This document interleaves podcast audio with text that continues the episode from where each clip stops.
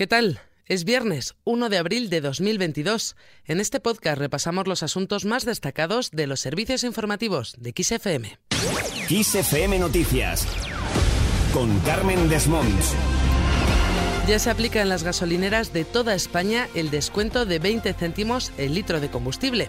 Así se tendrá que aplicar en todas las estaciones de servicio durante los próximos tres meses, hasta el 30 de junio.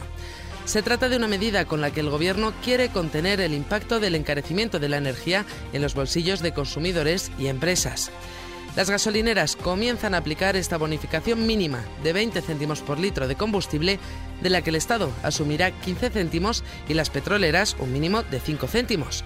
Eso sí, la excepción está en aquellas empresas del sector que no superen los 750 millones de euros de facturación, en cuyo caso el Estado se hará cargo del pago de esos 5 céntimos por litro adicionales que inicialmente corresponden a las gasolineras. Así lo ha explicado la ministra de Hacienda, María Jesús Montero.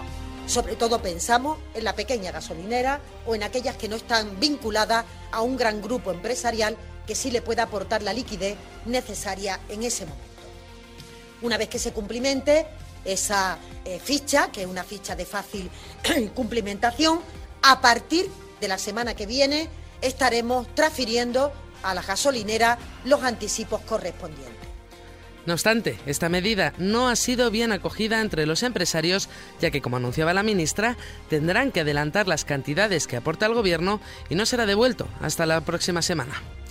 Cambiamos de asunto para hablar de política, y es que la renuncia de Feijó como presidente del PP de Galicia se hace efectiva hoy, justo el día en que comienza el Congreso Nacional Extraordinario del Partido Popular en Sevilla.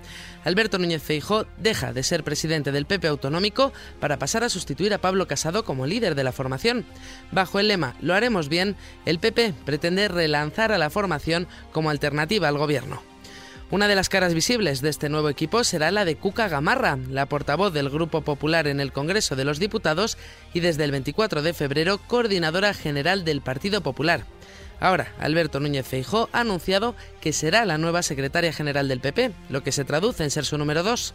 Feijo ha tomado esta decisión porque la considera una dirigente preparada, dialogante y con dilatada experiencia política.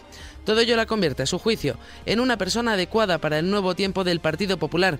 Así lo anunciaba el mismo Feijo. Mi propuesta es eh, Cuca Gamarra para la Secretaría General del Partido Popular para los próximos años. ¿Por qué? Porque es una persona preparada, porque es una mujer que tiene una dilatada experiencia política, porque es una persona dialogante, porque es una persona experimentada, porque es una persona que no llega a aprender, fue la primera mujer alcaldesa de Logroño, llevó en el Partido Popular durante un tiempo las políticas sociales y además ha sido, como saben, y lo es, portavoz en el Congreso de los Diputados.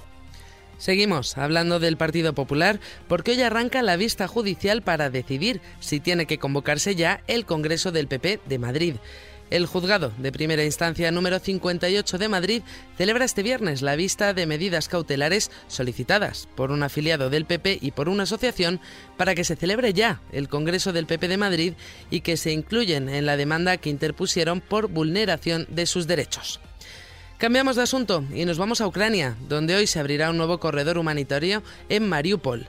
Este viernes se habilitará un corredor desde la ciudad ucraniana hacia Zaporilla, cumpliendo con las peticiones de los gobiernos de Francia y Alemania. Así lo ha anunciado el jefe del Centro de Control de la Defensa Nacional rusa, el coronel Mikhail Mitsisev, quien también ha hecho un llamamiento a la participación tanto del Comité Internacional de la Cruz Roja como de ACNUR para que el resultado de esta operación humanitaria sea exitoso. Mientras tanto, las tropas rusas han abandonado la central nuclear de Chernóbil. Las autoridades de Ucrania han informado al Organismo Internacional de Energía Atómica de que la antigua central nuclear está de nuevo bajo control ucraniano tras la retirada de las tropas rusas que la ocupaban desde el 24 de febrero. Según el organismo, las tropas rusas han transferido por escrito el control de la central nuclear a personal ucraniano y han desplazado dos convoyes de tropas hacia Bielorrusia. No obstante, Estados Unidos ha asegurado que Rusia está atacando instalaciones de almacenamiento de grano, al menos seis. Desde el Pentágono aseguran que es indicativo de la gravedad de los ataques rusos que están afectando al suministro mundial de alimentos. Precisamente, este tipo de situaciones son las que han llevado al presidente de Estados Unidos, Joe Biden, a anunciar la liberación de un millón de barriles de petróleo diarios durante un plazo de seis meses, es decir, 180 millones de barriles. Todo ello en búsqueda de frenar el aumento de los precios del combustible tras la invasión rusa a Ucrania. Así lo ha anunciado Biden. Nuestros precios están subiendo debido a las acciones de Putin. Estoy autorizado a distribuir un millón de barriles de petróleo al día durante los próximos seis meses. Esos son 180 millones de barriles de nuestra reserva estratégica de crudo. Y es que esta escalada de precios se está dejando notar, como ya decíamos, en el precio del combustible, en el de la luz y también en el del gas. Tanto es así que las nuevas tarifas reguladas de gas natural que entran en vigor a partir de este viernes supondrán un aumento de casi el 7% en la factura anual sin impuestos de un consumidor medio acogido a ellas respecto a los niveles vigentes. Más cosas. UNICEF, en colaboración con el grupo ProArte y Cultura, inicia hoy una subasta online solidaria. Así, sacará a subasta obras plásticas como pinturas, esculturas o arte NFT de autores como Diego Canogar y Agata Ruiz de la Prada. Los beneficios irán destinados a la ayuda de niños ucranianos. El catálogo de la subasta y el precio de las pujas se puede consultar en la página de subastas Segre. Y terminamos cerrando la Expo 2020.